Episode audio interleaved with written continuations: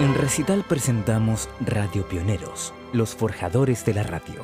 Las historias de quienes hicieron la radio en el mundo, relatadas en una serie de 13 capítulos, los cuales son emitidos diariamente a través de Radio Recital.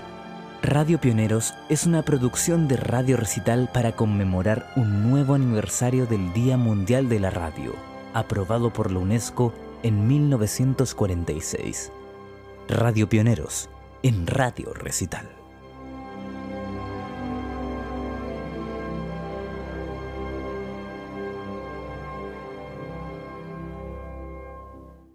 Hoy, Edwin Howard Armstrong.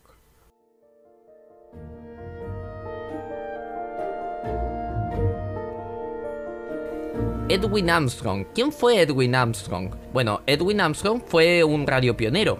Nació en el distrito de Chelsea, en la ciudad de Nueva York, y fue el mayor de los tres hijos de John y Emily Smith Armstrong. A los 8 años, Armstrong lamentablemente contrajo la corea de Sindenman, un trastorno infeccioso neurológico poco frecuente pero grave, que le impidió llevar una vida normal, se retrajo mucho socialmente y la mayor parte de su educación la vivió en su casa. Pero eso no impidió que Armstrong tuviera pasatiempos, por ejemplo mostró interés en los dispositivos eléctricos y mecánicos, en particular los trenes.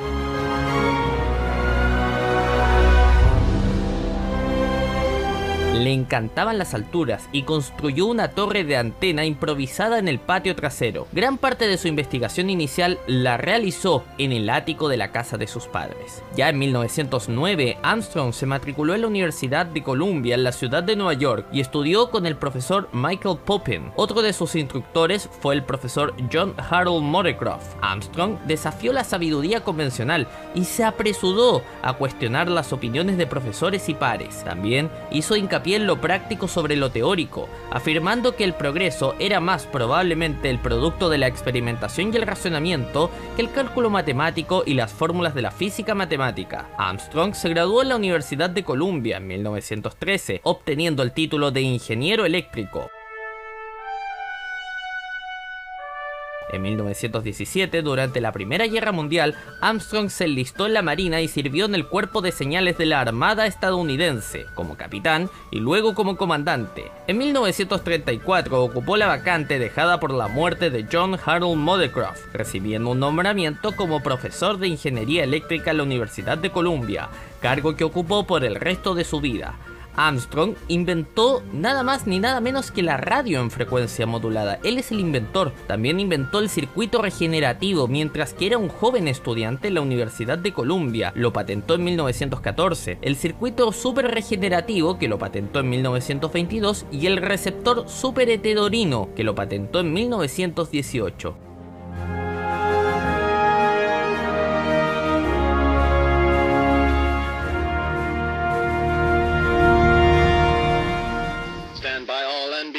A hotline bulletin in 10 seconds.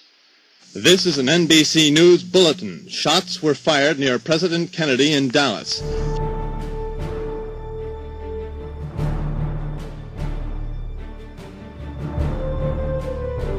Lamentablemente muchas de las invenciones de Armstrong fueron reclamadas por otros en última instancia en pleitos de patente. La vida de Armstrong es tanto una historia sobre los grandes inventos que él realizó como una tragedia acerca de los derechos reclamados por otros sobre esos mismos inventos. Incluso mientras que el pleito de circuito de regeneración continuaba, Armstrong creó la modulación de la frecuencia, la famosa FM, que fue patentada en 1933. En vez de variar la amplitud de una onda de radio para crear un sonido, el método de Armstrong variaba la frecuencia de la onda portadora. Los receptores de radio FM demostraron generar un sonido mucho más claro y libre de parásitos atmosféricos que los de la amplitud modulada, dominante de la radio en ese momento. Para probar la utilidad de la tecnología de FM, Armstrong movió influencias con éxito ante la Comisión Federal de Comunicaciones FCC para crear una base de radio FM entre 42 y 49 MHz, todo esto a principios de los años 40, poco antes del comienzo de la Segunda Guerra Mundial.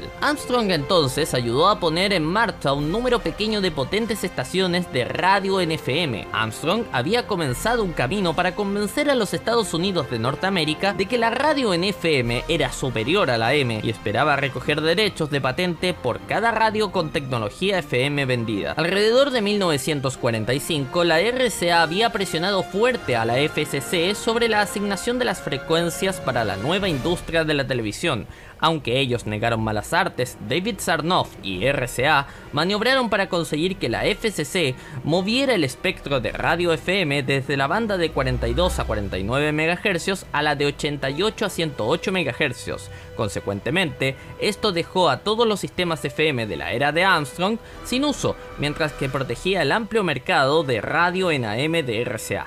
La red de radio de Armstrong no sobrevivió al cambio de frecuencia. La mayoría de los expertos creen que la tecnología de FM fue retrasada décadas por la decisión de la FCC. Además, RCA reclamó y consiguió su propia patente en tecnología FM y ganó, en última instancia, el pleito por la patente que subsistía entre ellos y Edwin Armstrong, dejando a Armstrong sin capacidad para demandar derechos por las radios FM vendidas en los Estados Unidos.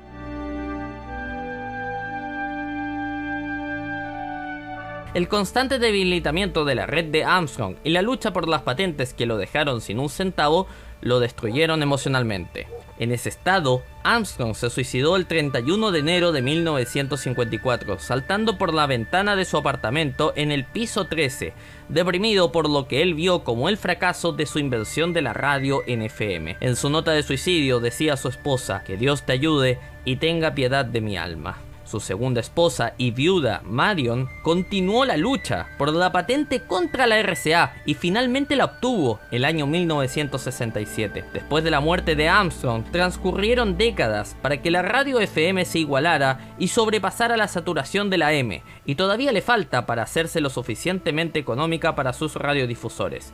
Edwin Armstrong fue elegido de manera póstuma para figurar en la lista de los grandes de la electricidad junto a figuras tales como Alexander Graham Bell, Nikola Tesla, Marconi y Michael Poppin por la Unión Internacional de Telecomunicaciones.